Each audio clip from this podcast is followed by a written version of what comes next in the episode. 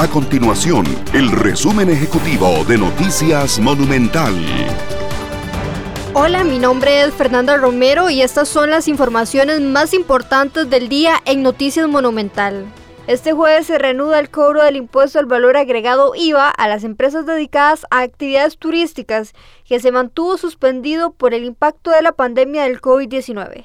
El cobro sería escalonado empezando por un 4% durante el primer año de este primero de julio. Los diputados de la Comisión de Asuntos Hacendarios no aprobarían el presupuesto extraordinario ante dudas y cuestionamientos al Poder Ejecutivo con respecto a estos recursos y principalmente por la inclusión de 47 mil millones de colones para el Ministerio de Obras Públicas y Transportes y el Consejo Nacional de Vialidad CONAVI. Estas y otras informaciones usted las puede encontrar en nuestro sitio web www.monumental.co.cr.